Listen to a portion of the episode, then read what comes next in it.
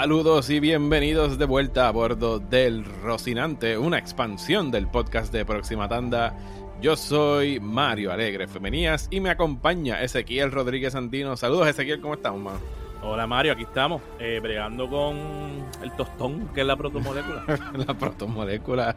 Eh, y esta tercera temporada, ¿sabes? Eh, para mí forma con, con, la segunda una gran temporada. ¿sabes? Son 26 episodios donde a mí se me hizo imposible, o sea, detenerme por más de un día sin ver por lo menos uno, aunque confieso que la mayoría de las veces veamos tres y cuatro. Eh, yo haciendo de la salvedad a mi esposa, que yo creo que incluso es hasta más fan de la serie que yo, eh, yo le decía, mira, si vamos a las millas nos vamos a quedar sin episodios y hay que esperar hasta diciembre para el próximo. Y ahora estamos justo en ese punto donde, pues maldita sea, se nos acabó The Expanse. Ahora estamos igual que todos los demás esperando que salga eh, la quinta temporada. Pero esta eh, temporada número 3 anda por el carajo, ¿sabes? ¿Qué, ¿Qué, no pasa este season? Eh, previously on The Expanse, si recordarán la conversación del último episodio de El Rocinante, nos quedamos con que estaba el conflicto en Ganymede, estaban experimentando en niños y en niñas con la protomolécula. Eh, Avasarala y Bobby de Marte están atrapadas en la nave de John Pierre Mao a punto de ser asesinadas, mientras que en el Rocinante hay fricción por primera vez desde el primer season entre nuestro crew cuando Naomi le confiesa a Holden que la protomolécula que entre los cuatro habían decidido destruir para que nadie la tuviera, ella guardó ese misil y no lo detonó, porque si Marte tiene la protomolécula y la Tierra tiene la protomolécula, pues eh, los Belters también tienen que armarse con este deterrent, que es lo que discutimos en el episodio pasado. Y así comienza inmediatamente la, cosa en ese primer episodio, Fight or Flight, también excelente título. sí, que, em, que descubrimos que y estos son de estas cosas que ya hemos mencionado en otros episodios, que nada en The Expanse está por accidente y así les tome 20 episodios en algún momento va a ser relevante. Eh, ellos limpian el Rocinante de la pelea que tuvieron con Caliban, con esta entidad compuesta mitad humano, mitad protomolécula, eh, pero se queda un pedacito de protomolécula en, en la parte de abajo del, rocinante, dentro de la nave. Sea, donde, o sea, como si fuera un pedazo de slime o de goo de esta protomolécula. Y más sobre eso más adelante. Cuenten con eso. Y cuando se sabe que esta tensión está pasando, Fred Johnson pues busca a Anderson 2 y al científico de la protomolécula y dice, mira, mano, tenemos que dejar de estar peleando entre nosotros, tenemos que hacer algo porque ahora sí que sí básicamente dándole la razón a Naomi, eh, esto nos puede unir como una fuerza, como una nación que puede, ¿verdad?, negociar eh, con la Tierra y con Marte. Eh, ya van a guerra, o sea, ya Erin Wright aprovechó lo que está pasando con Abasarala, le echó la culpa a Abasarala de todo, diciendo que ella era la que estaba trabajando con Mao, no, no él. y pues la cosa está bien mala. Entonces, Erin Wright, después que hace eso, Bobby y Abasara logran escapar eh, usando nada más y nada menos que la nave de Julie Que el papá de carreras. sí, sí, como siempre digo, de nuevo, nada, nada, ni, nada que está mencionado había, eh, eh, en un momento dado un character development de Julie Mao, ¿no? Que el pai le dice, ah, si sigues de rebelde con los belts, te voy a quitar el Razorback. Y ella dice, ah, quítame el Razorback. Pues sí, eh, le quitó el Razorback, el Razorback está en la nave y el Razorback lo usan para poder escaparse. Bobby. Fíjate, eso fue, eso fue una nítida casualidad donde coincidió, porque yo no me acordaba de la mención del Razorback en, en los seasons el primer anteriores. Season, mano, el primer fucking season. Pero da la casualidad que yo creo que la noche antes me estaba leyendo el libro. Ajá. Y hay un, o sea, hay un pasaje que le dedican un par de páginas al Razorback y lo que le gustaba mucho a, a, a, Julie, Eh, eh, estar en estas carreras. Así que cuando primero la enseñan por el lado y yo veo que dice el Razorback, para mí fue como que ¡Ah! el Razorback, ¿sabes? Como, que, como que estos cabrones no desperdician nada. Y ya estaba planteado, era un mensajito, ¿sabes? un mensaje que ve este hombre mientras está haciendo su investigación. Es un mensaje bobo que tú piensas, sí, esto es character development. No, no, está ahí, es character development, pero está ahí para otra cosa. Ya tú sabes que el Razorback existe. Sale y que inclusive eh, también sale el... Hay otra mención visual que es que Julie tiene eh, como la ropa del Razorback. Cuando él, él, está buscando cosas, este Miller, en el apartamento de primer season, también aparece así como la ropa que dice Razorback. Good people, these people de hacer esta serie. Anyway, este tenemos ese junte que para mí es de los mejores juntes que se han dado en la serie de Bobby con Abasarala, donde entonces ahora Bobby es la que está al mando, porque es como que, mira, estamos en mi territorio, este es el espacio y aquí es que yo estoy dura, así que tú abrochate el cinturón y no te estés quejando. Y Abasarala nunca ha, cogido las velocidades que hace un Racerback, eso, GeForce, eso, eh, hay mucha tensión mientras está pasando eso. Como tú dijiste, Naomi y el crew, pues poco está todo, pasando todo esto en el medio y Naomi está dando ideas y el crew está molesto porque al final del día están molestos porque ella tomó esta decisión sin consultarle. Eso es como el, el resumen, ¿no? Ellos hasta ese momento habían hecho todo en consulta, aunque Holden obviamente siempre los convence porque sabe hablar en público. este, un good. Eh, en, ese, en ese grupo, para mí, siempre el voto que decide es casi siempre Amos, que es el más pragmático de todos. Exacto, exacto. Y ya, ya Holden sabe cómo convencer a Amos, ya a esta sí, altura. Sí, sí, sí. No, ellos son panas, ellos son besties. Y, después de qué pasa con lo de Naomi, pues también Amos está molesto. Y Amos se lo demuestra a Naomi. Sigue siendo leal a Naomi, pero se lo demuestra por no diciéndole que sí a todo, ¿no? Eh, es como una, una pelea interna súper interesante también ahí, que nos va a revelar algo de Amos eventualmente. Eh, estos primeros tres episodios básicamente es, como, porque aquí continúa la cuestión de los tres arcos, es casi de esos tres arcos de la intriga política, la cuestión de ciencia ficción con la protomolécula y, y, el drama cerca del Belt y el Cruz sigue, continúa esa, esa división de esas tres cosas que están pasando en todos los episodios y también va a haber un punto en el medio, ¿no? Donde, donde va a haber un shift en este season. Otro shift, otro, em, otro paradigm shift.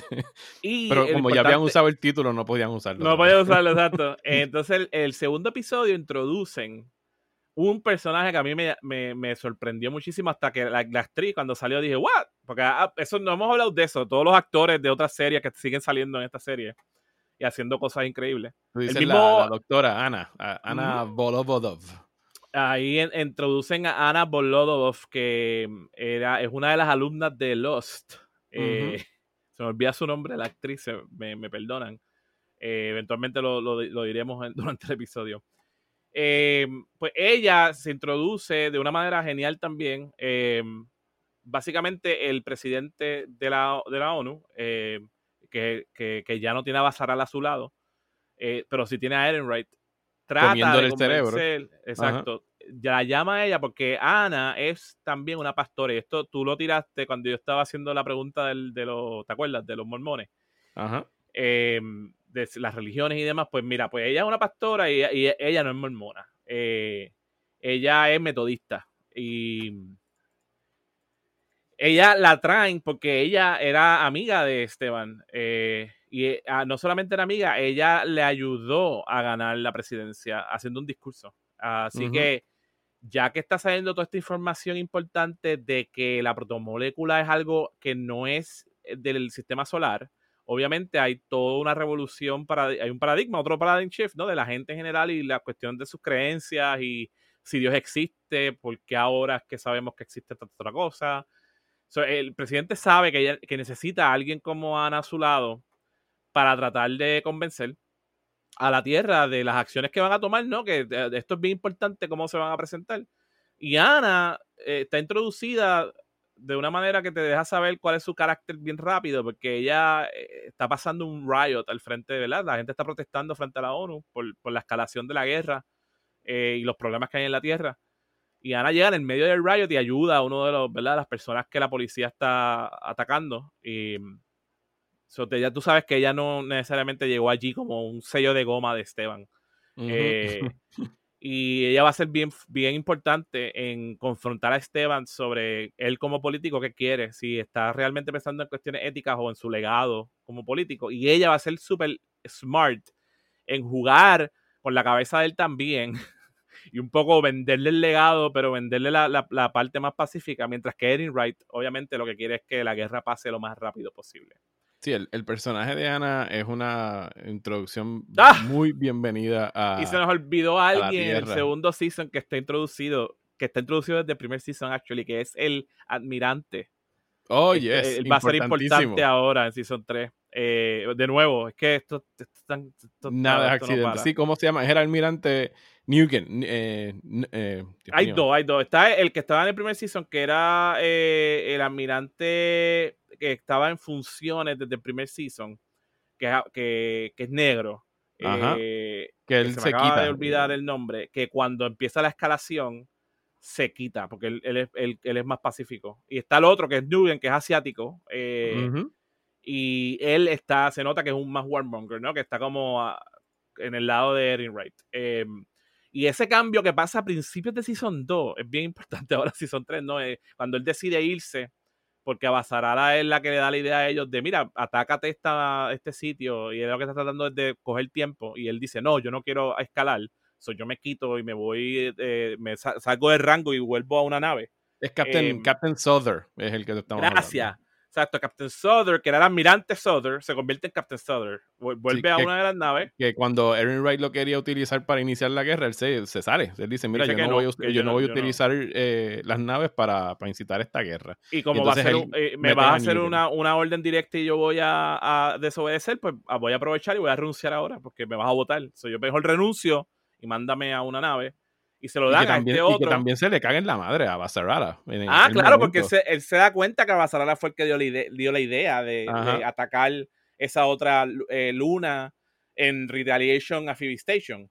Eh, no, pero a Basarara... No, no, nos enamoremos tanto de Basarara. Nos cae bien a Basarara, pero, al, final, al final del día es una política. A Basarara, a Basarara tenía razón en el sentido de cuando Souther, en el Season 2, esto es algo de Season 2 que se nos quedó, un asterisco. Cuando Abasarala va donde Souther, después de que renuncia, y Souther está súper molesto porque él sabe que quien le dio la idea a Erin Wright de atacar ese lugar fue a Basarala. Ella dice, tú estás cabrona. Básicamente le dice, tú eres una cabrona. y, y ella le dice, mira, tipo, sí, yo soy una cabrona, pero Lo acepto. Tú, tienes que entender que eso es lo menos que iba a pasar. Esta gente está lista para algo peor. Yo estoy tratando de, de, hacer tiempo para investigar, pero aquí hay algo que está mal. There's something rotten in Denmark, my friend. Tú sabes, hay que investigar. Y él, un poco ahí lo entiende, dice, ah, bueno, sí, tú tienes razón, pero se queda como, tú sabes, él se queda con ese conocimiento de que sí, ella tiene razón de que hay algo que, que va más allá. Le da cierta información de lo que él sabe y básicamente se va a su destaque en su nave para eh, no, él no ser la persona que escala, porque él no quiere ser el que escaló la guerra.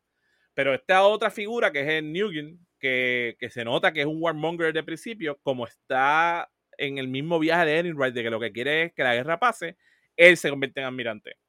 Y al convertirse en almirante, Erin Wright básicamente lo tiene en su bolsillo. Eso es bien importante. Eso es súper importante todo lo que va a pasar.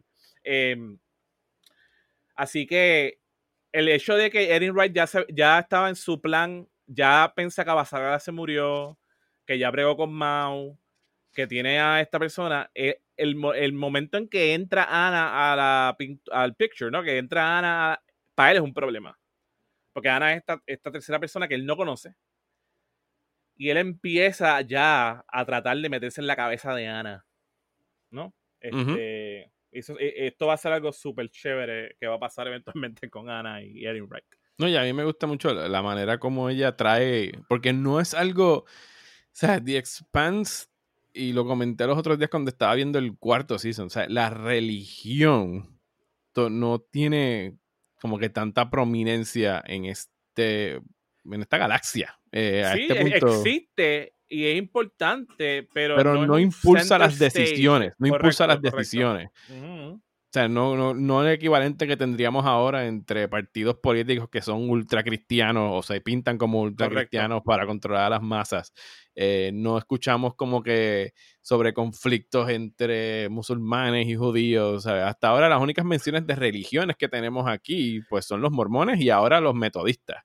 Claro, y yo creo que la implicación es que las tensiones religiosas que nosotros conocemos entre la gente un poco se han superado porque obviamente se ha expandido, valga la redundancia, eh, la presencia de los humanos alrededor del sistema solar y hay muchas complicaciones, entonces ya no hay estas guerras religiosas, ¿no? Pero sin embargo, sin embargo, a mí sí me, creo que es interesante ver cómo Esteban sabe que, ella, que necesita a Ana a su lado porque todavía sí hay un cierto, la Tierra tiene este, esta cierta mística que no tiene Marte, de que tradicionalmente los humanos de la Tierra son los primeros humanos y hay todavía como un tipo de mandato de Dios, ¿verdad? Es como, y por eso es que Ana es importante para él, porque aunque no, no es que hay guerras, there are no holy wars, todavía la cuestión de la guerra está atada al sacrificio. Y esto es algo que yo recientemente me, como que yo lo sabía, pero como que por fin me di cuenta que nosotros usamos mucho la palabra sacrificio. Se usa mucho. Pero eh, sacrificio implica divinidad. Eh, la, la, definición de sacrificio es ofrenda hecha a una divinidad en señal de reconocimiento u obediencia. Que eso es importante porque eso es precisamente lo que estás diciendo. E, ese tipo de lenguaje viene de ahí. Entonces ya está dentro, especialmente de lo que es la milicia, y la milicia que viene, ¿verdad? Que, es nuestra milicia, especialmente la milicia de Estados Unidos. Esa, el sacrificio siempre está, o sea, es la cosa como bien, no, esto es un sacrificio, los sacrificios, los sacrificios, los sacrificios.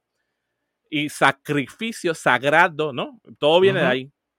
So, es, es, interesante que eso se mantiene. Aunque, como tú muy bien dices, pues las religiones viven como quien dice la, la periferia. Todavía Esteban sabe que él tiene que tener como el mandato divino, entre comillas, para ayudar a que la tierra, si va a entrar a la guerra, esté justificada, uno, o dos, si no va a la guerra, también esté justificada como que, tú sabes, un mensaje de, lo que es la humanidad y casi un mensaje divino, que ellos están mm. haciendo the will of God, o vamos a decirlo mejor, que Dios está, Dios, entre, ya sea con mayúsculas o minúsculas, está, del, está del lado de la Tierra y no de los marcianos. ¿no? E, esa percepción, eso está tan interesante que, que existe todavía y, y, yo creo que es atinado, porque yo creo que sí, esas son cosas que yo no creo que nosotros nos vamos a soltar, ¿verdad? Como, como humanidad. E, e, la religión está en ese, en ese punto, especialmente cuando todavía conceptos como sacrificio existen en nuestro vocabulario y se manifiestan no solamente ya en ámbitos estrictamente religiosos, sino que se han vertido hasta la cuestión de sacrificio de trabajar, ¿no? Como que eh, cuando María, que dijimos que íbamos a mencionar el nombre, pero este, este es un nuevo episodio, la gente hablaba del sacrificio, ¿no? De, ah, estamos sacrificándonos para poder ayudar a los demás. Cuando los terremotos, está, eh, eh, está tan ligado a nuestra humanidad. Y nada, quería hacer ese paréntesis porque me está súper interesante, porque estoy súper de acuerdo, pero me fascina que ellos lo, lo, traen como, como es, ¿no? Como, como está ahí, como casi como un sello de goma cuando se van a cometer atrocidades de guerra hay que sí mencionar a Dios. Hay que decir, sí, nosotros vamos a meter estas bombas nucleares porque Dios nos dijo que la manera que Sí, sí. Eh, bueno, en términos de, de, trama, los primeros seis episodios de esta temporada son una extensión de lo que estábamos viendo en la temporada 2, porque descubrimos eh, que hay otra luna de Júpiter, que es Io, donde estaba, como quien dice, la base científica de los experimentos que estaban haciendo con, estos niños.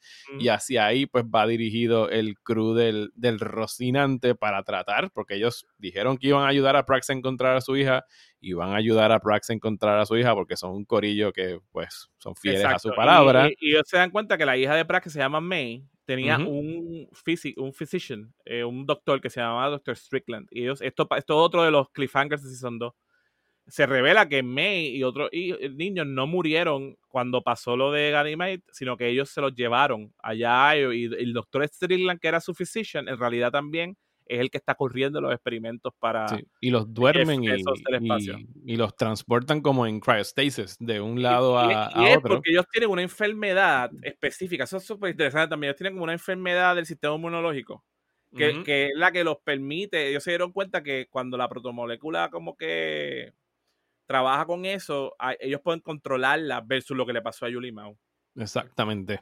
Eh, y a mí en este, o sea, yo de verdad que hubiese querido eh, que Prax hubiese quedado dentro del crew del Rocinante, porque para mí añade una dinámica súper nítida.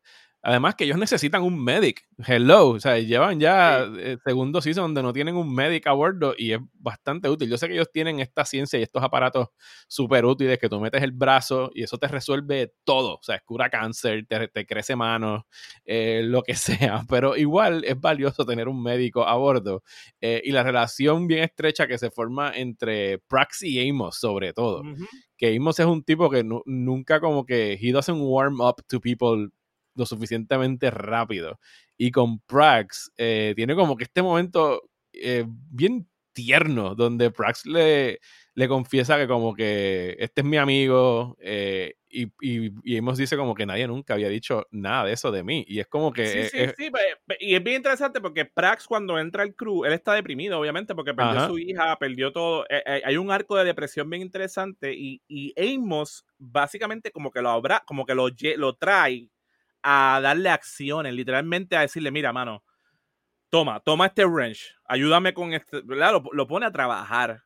Y alrededor de eso se va como, hace, hace, hay una, casi una transferencia entre ellos, que es como un crisscross, donde vamos eh, viendo que Amos, aunque parece un blunt instrument muchas veces, tiene sentimiento. Y, y, y, la cuestión de que él se dé cuenta que el Prax está así porque su hija ¿verdad? Porque él piensa que su hija murió y cuando ve que hay la posibilidad de que la hija esté viva, hay, hay, un cierto cambio, él va viendo y se va identificando con, esa, con eso que tiene Prax. Y a la misma vez Prax va cogiendo un poco de la, de la malicia de, de Amos, ¿no? De, de, la cuestión de, de Amos de ser más pragmático, como tú muy bien dijiste en varias ocasiones. Sí, hay un, eh, eh, definitivamente hay un intercambio ahí. Esa, esa, dinámica está bien. Yo, eso es una de las cosas que a mí me sorprendió. Y, y, además, lo que está pasando alrededor de la serie también trabajando con, con, este tema que también es bien contemporáneo, que, es, que son los refugiados, ¿no? Eh, lo que pasa una familia que está en el medio de una guerra que ellos no pueden explicar y que se divide, que es, lo que mueve las migraciones masivas que la gente se pasa peleando por ahí y, y causa tragedias como esas.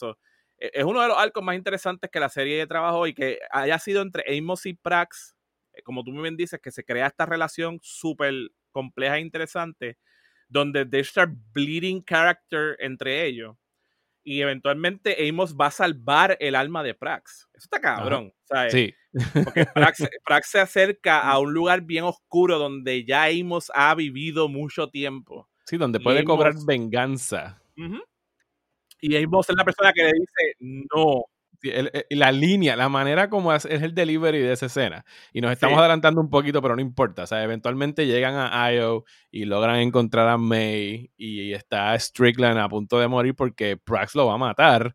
Y Amos es el que lo detiene y le dice, You are not that guy. Y lo saca de donde está Strickland. Y Amos se voltea y le dice, I am that, guy. Ajá.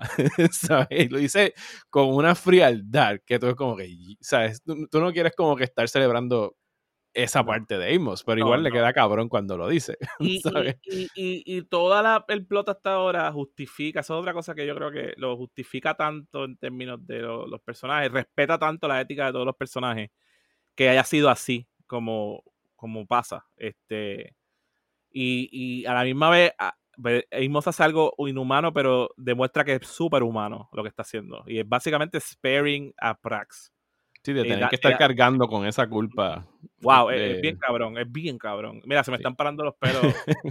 pero vamos, vamos, a, vamos a dar un poquito para atrás porque llega... Ahí, pero... Eh, o sea, hoy, ya hablamos que Bobby y Abasarala escapan en el Razorback. Eh, Holden y este corillo va con el Rocinante a Io y llega a este punto donde todos tus personajes favoritos coinciden en el Rocinante. Y Vamos a hacer una pausa ahí. Vamos a hacer una pausa ahí de, crítica que a mí me encanta porque a mí me encanta shit on Game of Thrones. Ajá. yo, sabía que, yo sabía que ibas por ahí. ¿Tú qué seguiste viendo Game of Thrones? Cuando en, Game of Thrones llegan ahí, Game of Thrones se lo ganó como se lo ganó The Expanse. Eh, mano, Game of Thrones, eh, tendríamos que... Ok, habría que hacer un análisis de quiénes son los equivalentes de Game of Thrones a, a, a, The Expanse, porque en The Expanse, ¿sabes? Todo todos los cuatro del Rocinante los llevo, o sea, los quiero y los amo.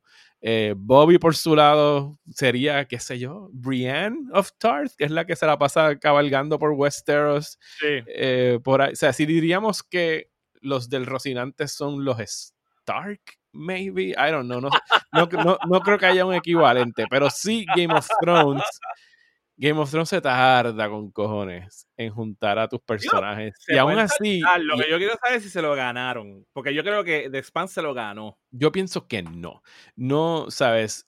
Eh, te voy a dar un ejemplo bien claro con Game of Thrones, ¿sabes? Y esto es algo que yo lo llevo cargando desde los libros, pero como los libros decidieron que ya no los van a escribir más, pues a lo mejor nunca llega.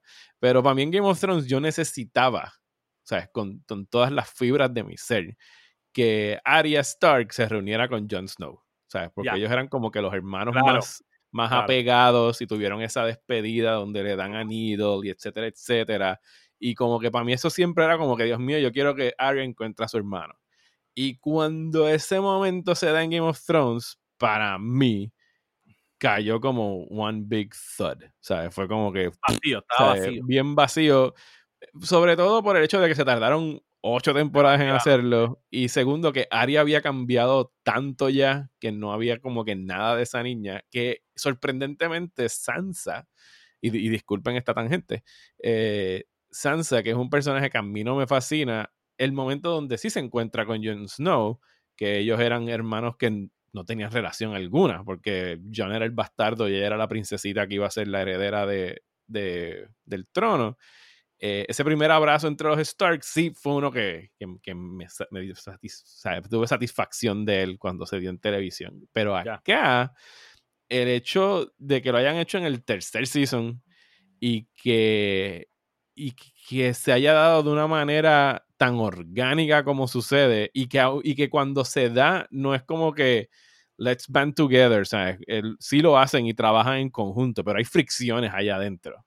Y, y, lo logran llevar en este momento climático, que es este, esta parte de estos primeros seis episodios de, de la tercera temporada de The Expanse, que yo agradecí el hecho de que se diera tan rápido y que las dinámicas, que el bouncing off entre los personajes, como por ejemplo Basarala con Naomi o Bobby con Holden, ¿sabes? fuese tan nítido, ¿sabes? y que haya habido espacio para que se diera, porque Game of Thrones se daban esas reuniones pero duraban máximo como uno o dos episodios y, ¿sabes? Fuera de cuando ocurrían, tú decías como que en realidad esto no era exactamente lo que yo quería. Lo que yo pensaba, exacto. Y a mí me ocurren y, y, y, y, es Por eso quería que, además de que a mí me encanta Sharon Game of Thrones, en lo que quería era tener un punto de comparación porque pienso que también en términos de libreto está súper nítido estudiar cuán rápido pasó, pero cuán efectivo es y cuán el tiempo que sí están juntos cuán interesante también cuando se dividen otra vez, cuán engaged te quedas, porque eso es otra cosa que suele pasar. La gente se reúne, por fin los strands se juntan y de momento después como que cuando vuelven a estar solos no es como que no es lo mismo. Pero aquí es como que el punto perfecto donde se encuentran, porque hace sentido que se encuentren, como tú dices, las dinámicas funcionan, pero después continúan con sus misiones y su, y su, y su arco y estás igual de pegado con todo el mundo el, el tripeo es este. O sea, se dio este junte de Abasarala, Bobby, el Rocinante, eh, todo el mundo en la misma nave.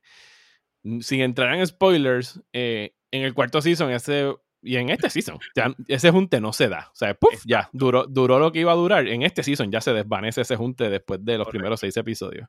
Y en el cuarto season, podríamos decir que se separan aún más. Eh, yo creo que el hecho de que los vuelvan a separar es que nos están dejando, nos están dejando salivando para cuando vuelvan a tener que reunirse. O sea, y yo pienso que si no, o sea, lo que, lo que te ofrecieron ahí fue tan y tan bueno que solo va a lograr que eventualmente sea en el quinto season o en el sexto o whatever, cuando vuelva a darse, porque podemos apostar a que se va a dar, eh, va a ser aún más eh, exquisito. Pues tremendo, gracias por, por indulge me en ese pequeño paréntesis. Eh, pues sí, se juntan todos tus personajes favoritos dentro del Rocinante, llegan a Io, eh, tienen una pelea con otro Caliban, por no decirle otro nombre, eh, que es un, un amiguito de, de, de, May, que también fue transformado por la protomolécula. Mientras todo esto está pasando, Erin Wright está finalmente logrando controlar el cerebro al presidente de la UN y pide que ataquen a, a Marte. Están atacando específicamente uno, unos misiles que tiran contra unos satélites de, de defensa de la Tierra. Uno se logra escapar y pega en Sudamérica. Siempre tienen que joder a los más jodidos. Eh, y pues forma un, un, conflicto aún mayor que para él, pues obviamente utiliza para poder seguir impulsando sus deseos de, de guerra. Sí, hay, hay, una tensión interesante ahí porque e, ese standoff, otra vez, otra escena de estas espectaculares donde la gente lo que está sentada mirando monitores. Eh, ese standoff donde Marte mueve eh, a un range de la Tierra unos misiles para, ¿verdad? Este, escalar la situación y decir, estamos listos para dispararlo. Si ustedes hacen algo, no pueden, no pueden atacarnos. Otra vez el, el Mutilation Destruction. Eh, hay una pausa de Esteban donde ah, básicamente Ana le dice, mira, mano, tú tienes que pensar bien lo que significa hacer ese, esa escalación de tú atacar primero. Porque básicamente le dice, mira, si tú atacas primero, los puedes destruir y para carajo. Pero si fallas, si te, si toman demasiado tiempo en hacerlo, puede ser que falla. pues, exacto, puede ser que falle y entonces lo que va a pasar es que si va, va a pasar algo y va a estar en guerra. Eh, so Ana lo convence a Esteban de como aguantar, como que, ok, no vamos a hacerlo ahora, vamos a esperar que llegue más información.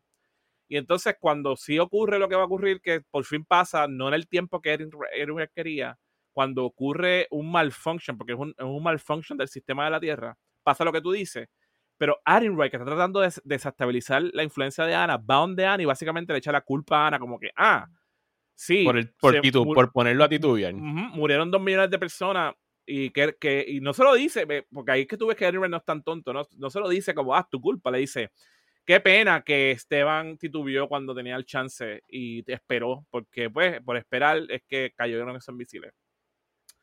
Pero Ana no es tonta, ¿no? Ana obviamente solo le mueve el core. Eh, Ana tiene, la familia de Ana vive en la Tierra. Eh, tiene una esposa y una hija. Tiene una esposa y una hija. Eh, obviamente es un punto interesante de... Pero Ana, se va, Ana va a saber eso. Ana va a saber que eso existe, que está pasando. Y Ana con todo eso quiere tratar de que Esteban no llame a una guerra all out después de eso. Y le hace un discurso donde le dice, tienes que pensar en lo que la gente va a decir de lo que tú traíste a la mesa como legacy. Ah, no, no es solamente el momento. Y ella piensa que he got him, pero Erin Wright tiene otro plan. No, siempre tiene otro plan, que, que, en este caso es tomar todo el control, control de Jean-Pierre Mao. Y, de, y en realidad lo que estaban haciendo en Io, estaban weaponizing estos soldados, los estaban metiendo en unos tipos de misiles eh, que ellos podían lanzarlos a donde sea y como sabemos la protomolécula es contagiosa y pudiese acabar con ciudades y planetas en cuestión de nada. Él toma el control de estos misiles y los dispara contra Marte mientras el Rocinante está en Io. O sea, es que ellos son como que el last line of defense. Y lo hace eh, utilizando el discurso de Ana y básicamente cambiándolo. Eh, Ana está pensando que le llegó a Esteban y cuando están en la ONU leyendo el discurso, se da cuenta que le cambió todo el final para básicamente lo que el, preludio de todo lo que hablé de Dios, ¿no? Para implicar, no, nosotros tenemos el, don de Dios, los marcianos se pasaron de la raya, vamos a, vamos a poner a esta gente en cintura por fin, vamos a... Los marcianos no existen si nosotros no existimos, vamos a ponerlos en cintura. Sí, pero nada, al final de al final de estos seis episodios, porque parecería que ya estamos hablando del final del season, eh, el Club del Rocinante logra destruir los misiles antes de que lleguen a Marte. Eh, Ana es la que consigue revelar o desenmascarar a Erin Wright gracias a este video que Abasarada logró conseguir de él confesando todo en aquel monologuing que hizo como buen villano de James Bond sobre todos sus planes y todo lo que había hecho para que lo pudiesen usar como evidencia. Así que eh, Esteban lo manda a arrestar, eh, el Rocinante pues saves the day, Pero, ¿se acuerdan de Venus? en Venus, donde todavía estaban los restos del, de Eros y aquella nave que se descompuso, ya había poco a poco empezado a construirse y convertirse en otra cosa. Exacto. Y, esta inmensa estructura que al final de este episodio, que es el sexto, que se llama Immolation, forma como si fuera un tentáculo. Sale disparada de Venus hacia otro rincón de, la galaxia. Y entonces hacemos ese mm, fantástico mid-season finale, que, que, The Expanse ha hecho ya dos veces, donde creo que nos movemos como seis meses al futuro y descubrimos que la protomolécula lo que ha creado es este anillo, un ring que está en órbita alrededor de Urano. Uranus, eh, puedes decirlo Uranus. Uranus. Está en órbita of Uranus, para que haga el chiste. Y todo el mundo, eh, eh, la Tierra, Marte y los Belters, las flotas de esta gente están en ruta a como que tocar el timbre a ver what the fuck is this. Pausa para hacer un tie-end de que durante esto que estamos diciendo es que Prax por fin se conecta con la hija y, pasa, ¿no? Se dan cuenta que Strickland estaba y hay un, hubo una sub, hubo algo que yo creo que es importante, que es que hubo un arco de redención entre comillas de nuestro amigo Jeff Bezos, donde en el medio de, de la experimentación él ve a May, a la hija de Prax y por alguna razón su conciencia le recuerda a su hija que, que él mató, Julie Mao. Y por varios episodios nos hace pensar, yo no, porque yo siempre supe que era Jeff Bezos, este, nos hace pensar que, que él está teniendo cargos de conciencia a través de, viviendo vicariamente por May, de que, bueno, quizás si salvo a May, salvo a mi hija. Pero ya, eso es todo Bruce cuando él ve que están avanzando en la experimentación, se olvida de May y decide que, para carajo, ya mató a su hija, porque no mató una segunda? Y ahí es que llega eh, el Rocinante a salvar el día, salvan a, salvan a May. Eh, y pasa la escena que estábamos hablando de, de Amos y, Prax. Y eh, está cabrón, como que en seis episodios, seis episodios del resto lograron cerrar ese arco súper bien. y se siente súper bien cuando Prax y la hija, dentro de todo este revuelo que estamos hablando, Prax y la hija se conectan otra vez, ¿no? Eh, y, él no pierde la humanidad, entre comillas. Y por fin Mao, eh, pues Mao por fin va, va, a pagar por sus acciones. Este, que, que, lo digo porque va a ser importante para esta segunda parte. Hay un otro plot adicional.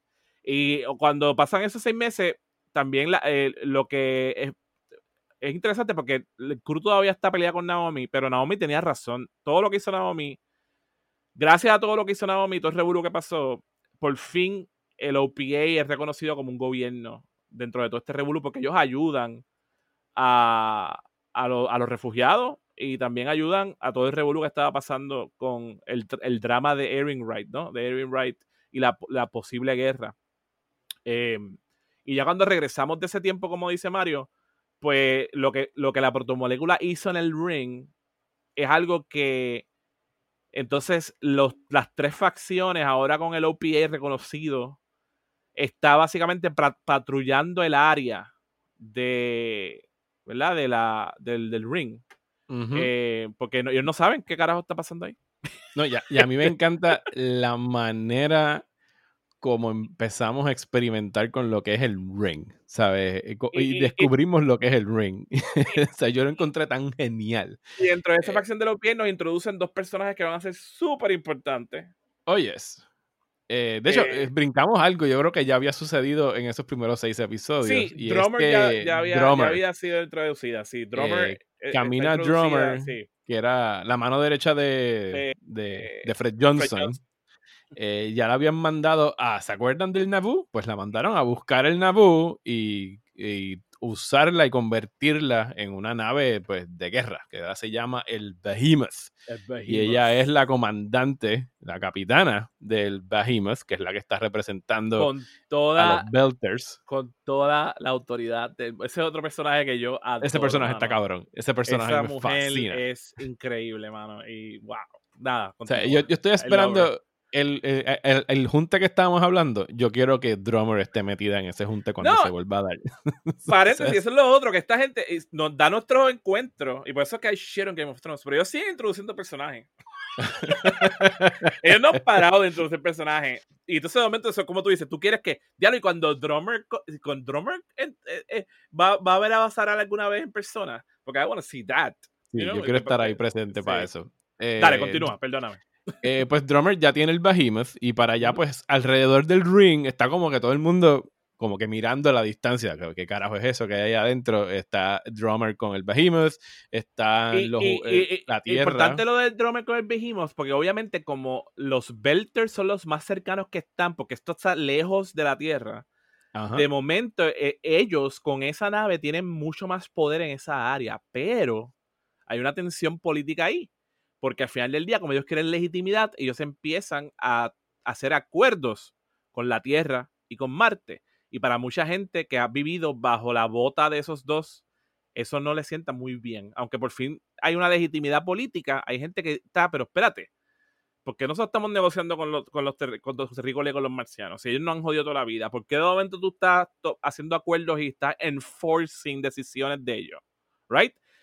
por fin ellos tienen un poder, pero el poder no es tan fuerte como los demás y hay gente que eso lo resiente y eso es importante para desarrollos de este season y el próximo.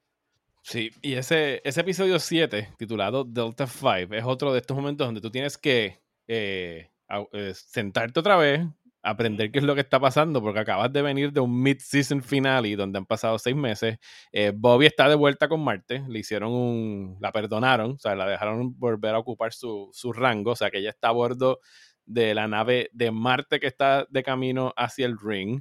Eh, Ana está a, bordo del, no sé si es el Agatha King. Sí, Ana ya eh, terminó su destaque con Esteban después de que pasó todo Revolu. Regresa a su familia. Y esto es interesante porque ella decía que quería estar con su familia pero en el momento en que se dan cuenta que ellos pueden saber más sobre la protomolécula y el ring, la parte curiosa de ella de entender el universo se le prende y ella pide que la destaquen en el cruz científico que va a ir al ring.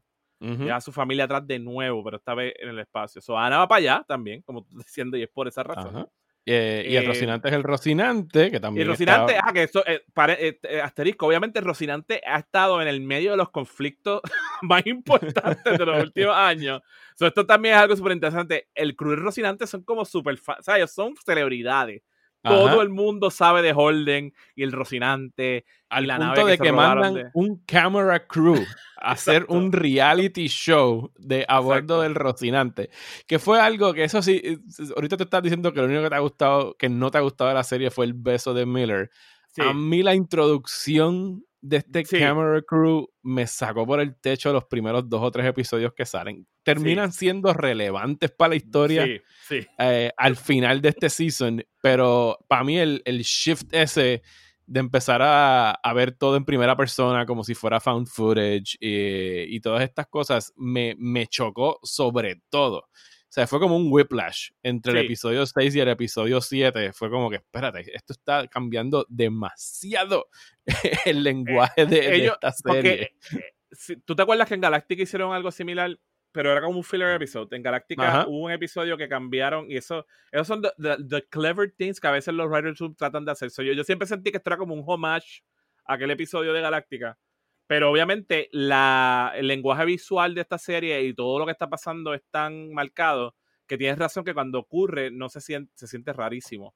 Eh, se siente forzado, bien forzado. Sí, y eventualmente pues sí va a tener su sentido, pero quizá ahí también es una decisión estilística que ellos dijeron, vamos a tratar de hacer algo aquí chévere, pero quizás de las cosas menos, menos, menos chéveres que hicieron en términos de, de decisiones e igual que pienso que el beso también estuvo misguided. Esto, estoy, de acuerdo contigo que no, no, fue, no fue el momento más bright de la serie. Pero tampoco llegó un punto donde como que fue que se, se perdió todo, ¿no? Es como sí, no, no, un, es, es que están pasando tantas cosas. Eh, mientras está obviamente el documentary crew en el Rocinante, está Ana con los humanos, está Bobby con Marte, en el Behemoth eh, con Drummer, eh, Anderson Dawes manda a su representante, porque como dijimos, hay dos vertientes dentro de los Belters y más o menos están tratando de llevar la guerra en paz. Y el representante de DOS es el former pirate y eh, asterisco en pirate con signo de exclamación. Y su nombre es Klaus Ashford, interpretado por David Strathairn, que, Diablo, es, es- que fucking personaje más bueno. Eh, cuando dicen que es un pirata, de verdad que el tipo, lo único que lo pudo haber hecho mejor para mí es que hubiese llegado con una pata robótica o una pata de palo y un parcho. Pero como Correcto. sabemos, en este futuro tú puedes regenerar este partes tipo- del cuerpo, así que lo más seguro no sería necesario. Tengo que decir que este, este, este actor en particular, aquí ha habido actores buenísimos de diferentes, ¿verdad? Alumnos, como yo digo, alumnos, alumnos de The Wire, eh, que es Ujú. una serie de televisión respetada, alumnos de Lost, que es una serie que quizás no está respetada críticamente, pero muy popular. Ah, eh, hay otros como el que hacía de Prax, que fue un actor que ha hecho un montón de series de televisión pequeñas, canadiense, pero buenísimo también. Él es Ben pero- Fong Torres en pero Almost Famous. Pero cuando, exacto, pero cuando este tipo llega, este tipo de Bistrata, este actor, hermano, o sea, este actor es como el actor, ¿me entiendes? Como este tipo yo no sé ni cómo, yo no sé ni cómo él se enteró, que, ¿verdad? Como que, porque este tipo es un actorazo, tú vas a su, a su carrera y es, es un big player en un montón de películas, de películas ya, o sea, esta división de, eh, ¿cómo se llama? Este, televisión versus cine. Esto, esto es un tipo que ha hecho cine, Ajá. tú sabes. O sea, cine Este en es- caps. Eh, que su, su eh, rol más prominente fue en 2005. Él hizo de Edward Morrow en Night and Good Luck. Yes. Y durante ese tiempo lo nominaron para todos los premios ese año. O sea, él, él fue nominado para todos los premios, desde mejor actor y demás. O sea, que es un, es un tipo que es como que cuando yo lo vi dije, espérate, espérate, espérate, ¿qué? ¿Qué? ¿Qué? Yes, Pero cuando yes, vi yes, el personaje fue como que, anda para la puñeta. Ya, Sí, porque sí. Una vez más tenemos otro personaje eh, que llega, que resulta áspero, que crea fricción, que tú no tienes idea de cuáles son sus intenciones, si podemos confiar en él o no. Y de entrada, pues él llega ahí, lo que está en realidad es eh, undermining Antago- a- a, antagonizando, sí, Drummer, antagonizando a Drummer. antagonizando a Drummer, porque él, él llega como el XO de la nave, como el executive officer, pero en todo momento parecería que está tratando de tomar las riendas del Behemoth y quitarle el comando Sí, porque a, bien, a impuesto en esta alianza bien, bien flimsy que tiene dos con, con Fred Johnson. Fred Johnson que quiere hacer la cuestión más diplomática y dos que todavía está pensando, ¿verdad? No podemos ser tan diplomáticos con esta gente. Pues él viene en realidad a ser los ojos de dos. Y ya sabemos que hay una historia detrás también de toda esta gente. Y, y ya entonces ahí empiezan las tensiones políticas dentro del de los Belters a tomar prominencia, que va a ser súper importante en el desarrollo de lo que va a ser el quinto season que vamos a ver pronto. Y, y entonces algo que, que más o menos mencionamos de pasada, pero todavía no lo hemos dicho explícitamente, es cómo descubrimos qué es lo que hace el ring. Pues al Correcto. principio de este episodio Sí. tenemos a este Belter que es aficionado de las carreras y él está tratando de impresionar a esta Jeva que lo dejó por otro. Eh, y él está corriendo al garete por toda la galaxia, como que rompiendo récords de velocidad y qué sé yo. Y, lo hemos, y, y volvemos cada 10 o 15 minutos a, a verlo a él, qué es lo que está sucediendo.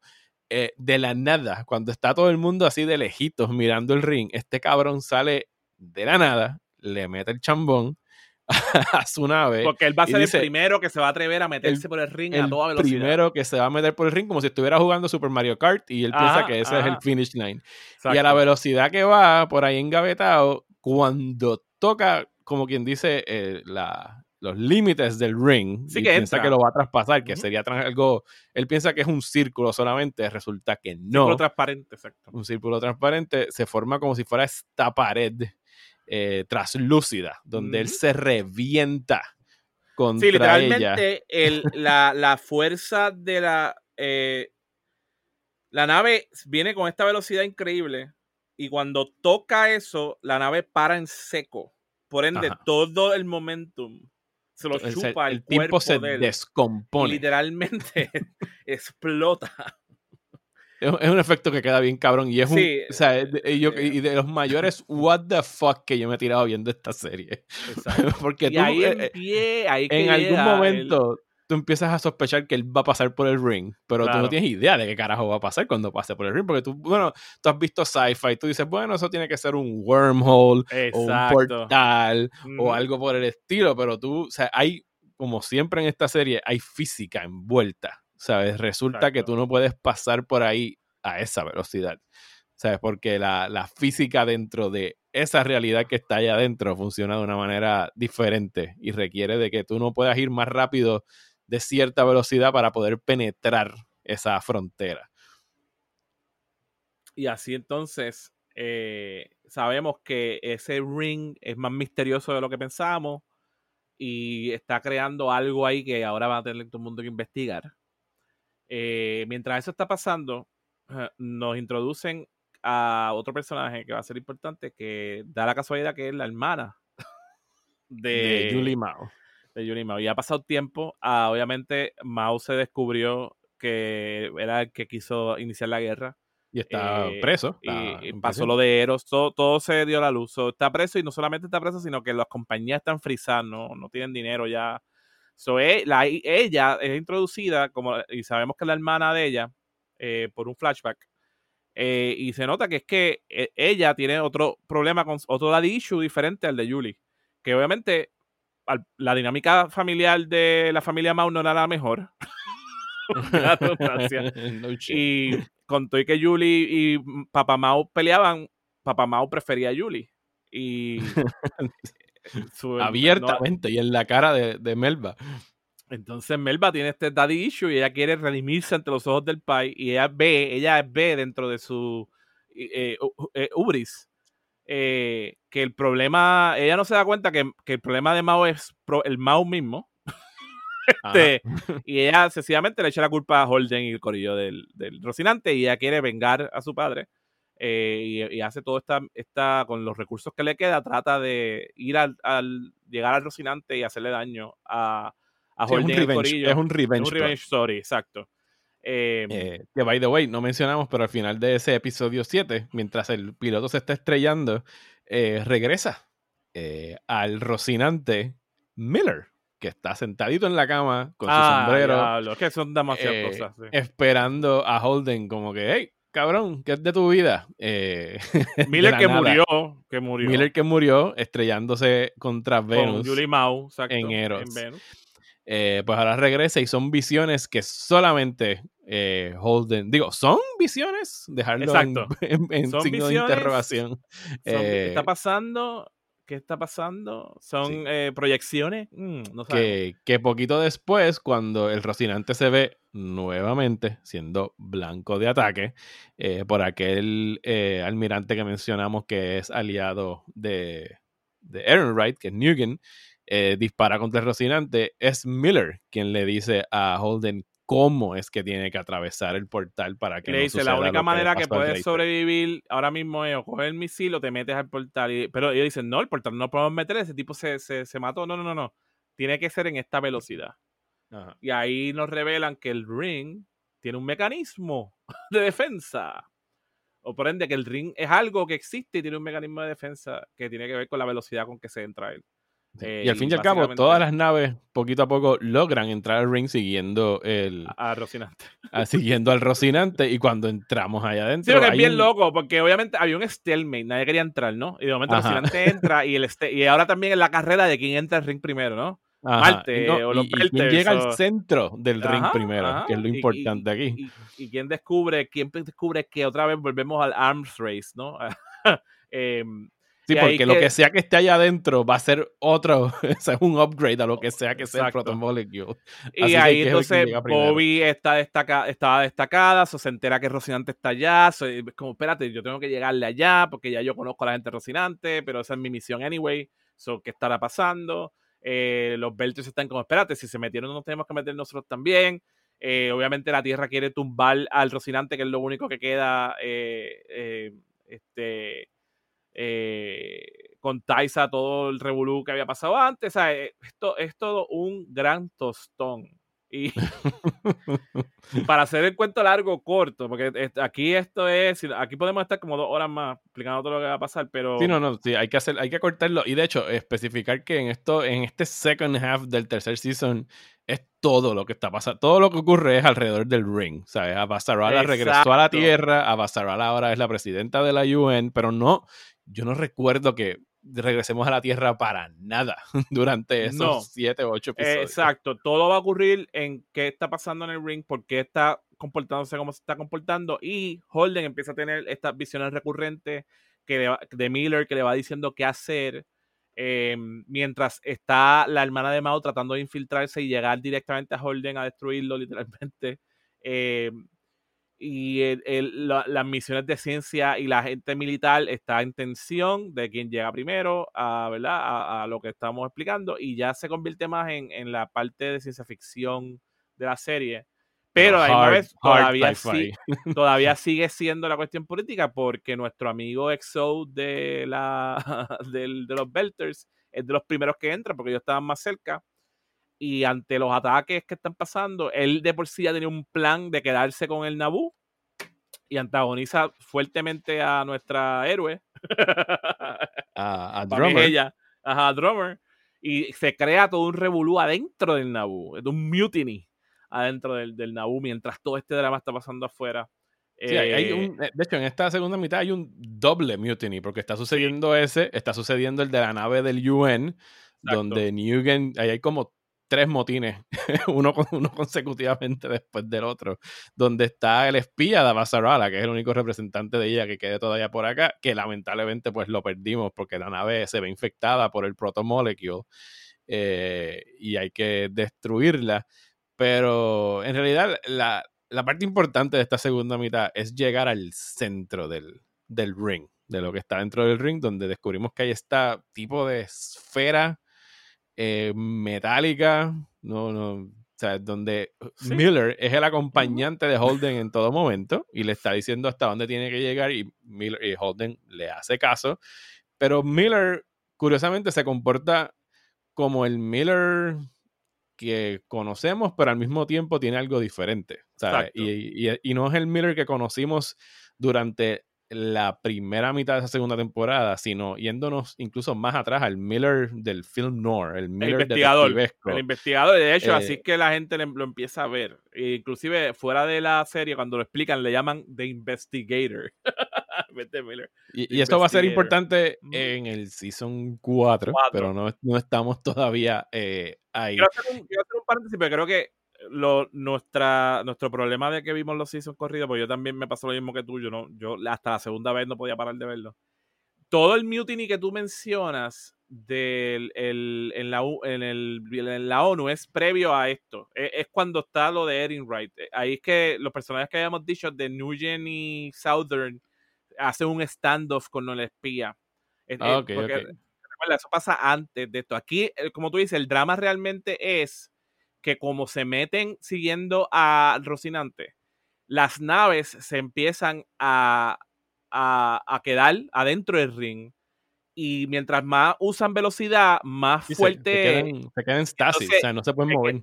Y pasa, le pasa lo mismo a las naves grandes, a las naves científicas que estaban entrando, le pasa parecido a lo que le pasó al, que murió, pero en una escala más grande. Como las naves más grandes no se mueren inmediato, pero las naves se quedan sin gravedad adentro del ring y la gente que está injured, como no, como, como no hay gravedad, están desangrándose. Eso quedó tan genial en términos ah, de ciencia.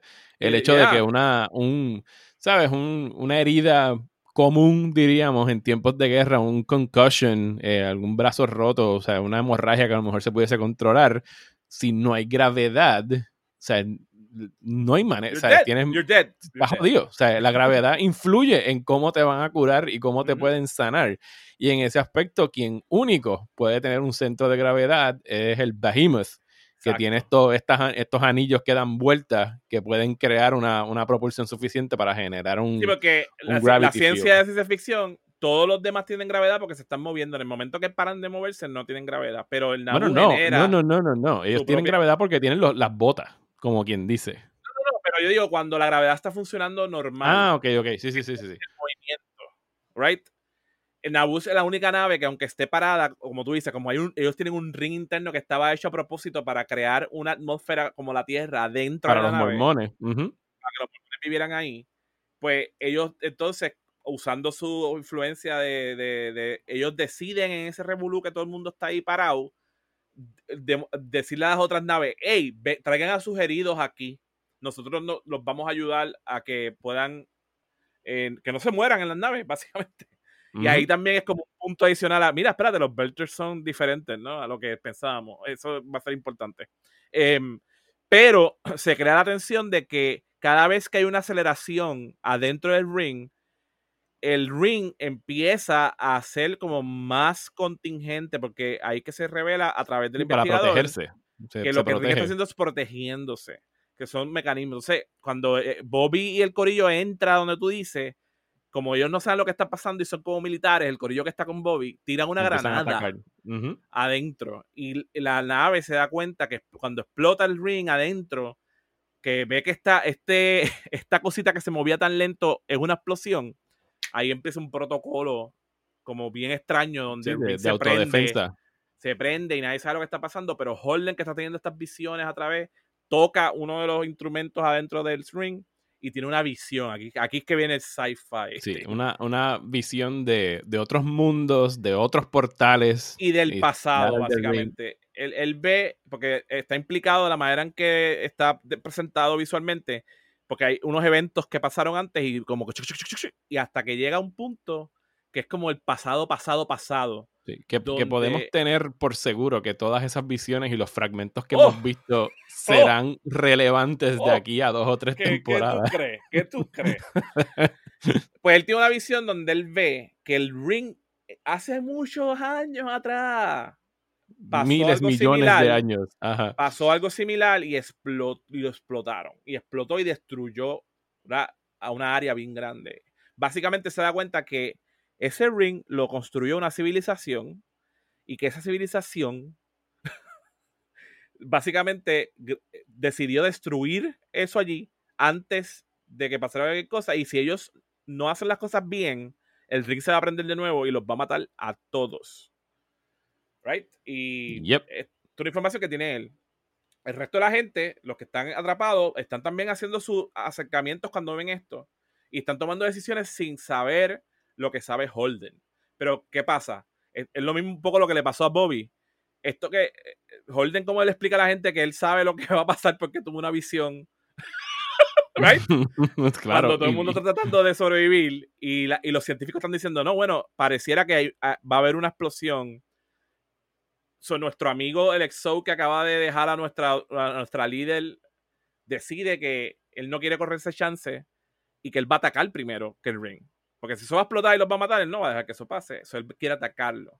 Pero Holden sabe que todo lo que está pasando es que cada vez que el ring se siente amenazado, está subiendo los protocolos de defensa y que el que viene después es muerte total. Y ahí que la tensión final del season es toda esta gente tomando decisiones alrededor de todo y todos están scattered around del mismo ring. Y esto es otro, otro fit, porque ellos ah, durante todos los pasados seasons, como tú dices, las acciones estaban pasando en paralelo alrededor de diferentes lugares. Y de momento esta gente, los últimos seis episodios, cambian toda la dinámica y es como que no, todo lo que está pasando en el ring, ahí adentro, en las navecitas, en tal nave, en tal cuarto, en tal, se están tomando estas decisiones que van a afectar si va a haber un ataque al ring o no va a haber un ataque al ring. Y ahí llegamos al final de este season, que no acaba con un cliffhanger eh, tradicional, no. aunque se podría interpretar como un cliffhanger en cierto sentido, pero no. No, estos cabrones van a, a- a cerrar todo aquí también. Ellos van a cerrar este arco. Y los, lo cierran tratando de, de mover a todo el mundo alrededor y explicar. Mano, tenemos que hacer algo. Tienen que escuchar a este loco. Y tienen que escuchar a Ana, que está en una de las naves. Explicarle a todo el mundo, hey, tenemos que hacer las cosas diferentes por primera vez. No podemos tirar de la baqueta. No podemos tirar las bombas que tiramos en el season anterior. No podemos responder con guerra. Tú sabes que we have to fucking chill. Literalmente, we have to take a chill pill. Por favor, apaguen las naves. Si apagamos las naves, esta cosa va a parar. Pero la- esto es solamente a través de la fe. ¿Y quién da el speech? Ana, la metodista. Mira qué cosa cabrona. La metodista que usa el crew de televisión que te pues, transmite a las flotas que están allí el mensaje de, mira, estamos asustados, estamos cagados, no sabemos qué va a pasar. Por favor, vamos a tratar por primera vez, nosotros como colectivo aquí, no disparemos. Vamos stand down. Y hay todos estos, estos momentos tensos donde hasta la hija de Mao tiene su arco de redención y decide parar Sí, a Drummer. Porque que Drummer, no, era Drummer, disparar. era el, el pirata el que quería disparar. Eh, Cla- que- Claes Ashford. Él, él- él piensa que él tiene la razón, tú sabes. Y está cabrón porque nadie es malo. En ese momento, nadie es malo. Sí, na- nadie confía en el, o- en el otro. Y todos tienen, todos tienen como lógica a su lado, menos Holden, que básicamente está diciendo, confía en una visión que yo vi. Que no te puedo yo, soy, explicar. yo soy, lo siento, pero yo soy el profeta. Ah, y ahí que digo que sí tiene un arco de The One, ¿viste? Ahí está el The One, pero Ajá. no fue sencillo. Él no llegó y dijo, yo soy Neo, yo veo el Matrix, I stop bullets. No, no, no. Mano, sí, yo soy The One por alguna razón y sí, esto suena bien loco. You- we ju- I just met you and this is crazy, but call me maybe. Tú sabes, hazme fucking caso. Y estos cabrones logran hacer esto convincente. Yo en ningún, con todo que yo estoy haciendo estos chistes, en el momento que tú estás viendo esta mierda, tú estás en el fucking televisor como que, anda para el carajo, ¿qué va a pasar aquí? Porque esta gente cambia la- los tonos, ya, ya nos acostumbraron a cambiar, acaban de hacer cuatro cambios en estos dos seasons de, de status quo. So, los van a matar a todos y nos vamos para la tierra como Basarala, right? Es como, pero cooler heads prevail. Eh, la hija de Mao para a nuestro pirata favorito, que va a ser nuestro pirata favorito, todavía no lo es, pero lo será. He will be, he will be. Y él se da cuenta que tenía razón. Y de momento la- el antagonismo con Drummer se va porque ellos tuvieron también este momento, esa escena de Drummer y él cuando se atrapan. No, no- Ah, le sí, brincamos por que, encima, están, que están eso- pillados, que están pillados en la grúa. esa otra fucking escena que es como ellos están pillados, no, está- no pasa nada. Pero tú estás todo el tiempo como que, ¿van a salir de ahí? No van a salir de ahí, van a salir de ahí, no van a salir de ahí, no van a salir. Pero ay, Dios mío, y es- están parados, están hablando todo el jodido episodio y tú estás con esta tensión encima. Esta gente es magistral con eso de, de crear estas tensiones con dos. Es como, es casi 60 veces como hasta una obra de teatro. Em, y wow, cu- cuán cabrón les queda ahí. Tú te quedas ahí como, ah.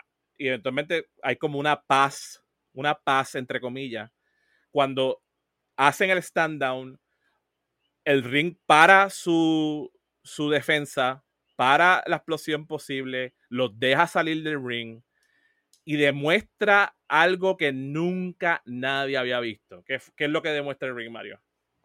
Pues el ring, después de que todo el mundo stand down, dice, ah, ok, todo cool. eh, y lo que hace es, eh, abre eh, 1300 portales, igual que el ring, alrededor de lo que sería como que la estructura de esta esfera gigante donde te permite entrar el ring, que llevan a sistemas planetarios donde puede haber, o sea, donde la humanidad pudiese vivir, donde hay habitable planetary systems. 1300 portales similares este. 1300 portales en un lugar que es casi como si fuera un hub. Acaban de descubrir un hub que es como si mañana Para- descubrieran el tren urbano. Ajá, es el hub para que- explorar el universo. Piensa que el tren urbano en Puerto Rico funcionara y tuviera un montón de líneas. y hubiera un, cata- un- un cataclismo y la sociedad puertorriqueña dentro de 200 años descubre el tren. Eh, vivía en San Juan Dama, pues eso, ¿no? Y entonces como que, ah, espérate, Mira, podemos mover. Puedo ir a Bayamón, puedo ir a... Exacto. Y rápido, no tengo que caminar. So, en realidad es una mala comparación porque es como que estoy en San Juan, puedo ir a sí, sí, Bayamón. Sí, sí, por eso Y a si Bayamón. funcionara, si funcionara, si funcionara. Me- lo estoy haciendo a propósito, pero nada, si funcionara. Eh, Pero pero el sí, el punto punto es- es... que la expansión is just beginning. Beginning, exacto. Y, y, y, y el último tiro es a Basarala mirando, como presidenta y política, mirando el ring, y, la, y, y Marte mirando el ring, todo el mundo mirando el ring, y Miller en la cabeza de Holden, diciéndole, esto es lo que yo quería que pasara, actually. Yo quiero seguir, yo quiero seguir para allá porque yo, sabía que esto iba a pasar y ahora tenemos que meternos por ahí para adentro. Y Holden Ajá. asustado porque Holden vio la, el potencial de destrucción del ring y la implicación de que hay, hu- hubo en algún momento en la historia eh, una civilización lo suficientemente inteligente para crear ese hub y no existe hoy. ¿Y where are they? ¿Y qué fue lo que pasó? Exacto, Esas son las y- preguntas. Esas son solamente dos de las preguntas que se quedan colgando para Entonces, la el seteo temporada. interesante para la cuarta temporada que quiero dejar aquí para no tener que hablar de eso en el próximo episodio es que re- recuerden los problemas de los Belters. Los Belters nunca han tenido la oportunidad de vivir en un planeta. Y ahora hay cuántos sistemas habitables? 1300 posibilidades. ¿eh? Y, hay gente que son refugiados, que han perdido, su, en todas estas guerras que estamos hablando, han perdido sus casas, han perdido su... O sea, eh, eh, la, la, Tierra está sobrepopulada. Marte nunca ha hecho el terraforma van a hacer terraform ahora que pueden explorar la right toda esta vale la pena hacer el terraforming ahora cuando podríamos mudarnos y ya a un sitio que ya tiene atmósfera. eso es lo que decía cuando pues no es un cliffhanger en el sentido tradicional de que ay pasó algo y no me deja pero nada más el hecho de que exista esa posibilidad sí las implicaciones de todo esto ahora. es el cliffhanger más grande que yo he visto realmente porque es como que espérate qué va a pasar con el status quo si de momento literalmente se abrió una frontera una no una, 1300 y pico de frontera. ¿Quién va a controlar la entrada al ring? ¿Quién, right? ¿Cómo, ¿Cómo se va a hacer? ¿Cómo se va a hacer esa, esa expansión? ¿Quién, ¿Quién tiene los recursos? Em, ¿Va a haber eh, igualdad de condiciones para que la gente pueda ir a explorar los planetas? Pues eso lo vamos a saber en la próxima temporada de, el En, el próximo en la próxima temporada de The Expanse y en el próximo episodio de El Rocinante. Eh, gracias a todos por escuchar. Gracias a Ezequiel por ser el guía en este viaje. Nos queda un season. Vamos a estar hablando del cuarto season eh, a principios de diciembre. Y pues ya saben que a partir del 16 de diciembre, cuando empiecen a salir los episodios, que esos primeros ese primer día van a salir tres episodios, pues entonces los estaremos discutiendo aquí semanalmente y vamos a, pasarla bien especulando sobre lo que va a suceder. Y recordamos que si están escuchando el podcast, yo sé que nosotros hablamos muchísimo, especialmente yo, y me disculpo, pero nos gustaría hablar, que ustedes también nos dijeran si lo han visto, si los ha ayudado a verla, si tienen también algo que, nos, que quieren que puntualicemos podemos, tenemos la posibilidad de hacer episodios especiales y todo. No hemos hablado de la cuestión técnica del show, que eso es otro, eso es para hacer un podcast aparte. Eh, esperamos sus comentarios. Lo pueden hacer en las entradas que hacen, se hacen del podcast. Hay comentarios y lo, siempre los estamos mirando. Así que estamos pendientes de eso. Sí, pues muchísimas gracias y pues será hasta las próximas una o dos semanas el rostinante. Muchas gracias, nos vemos. Dale, nos vemos.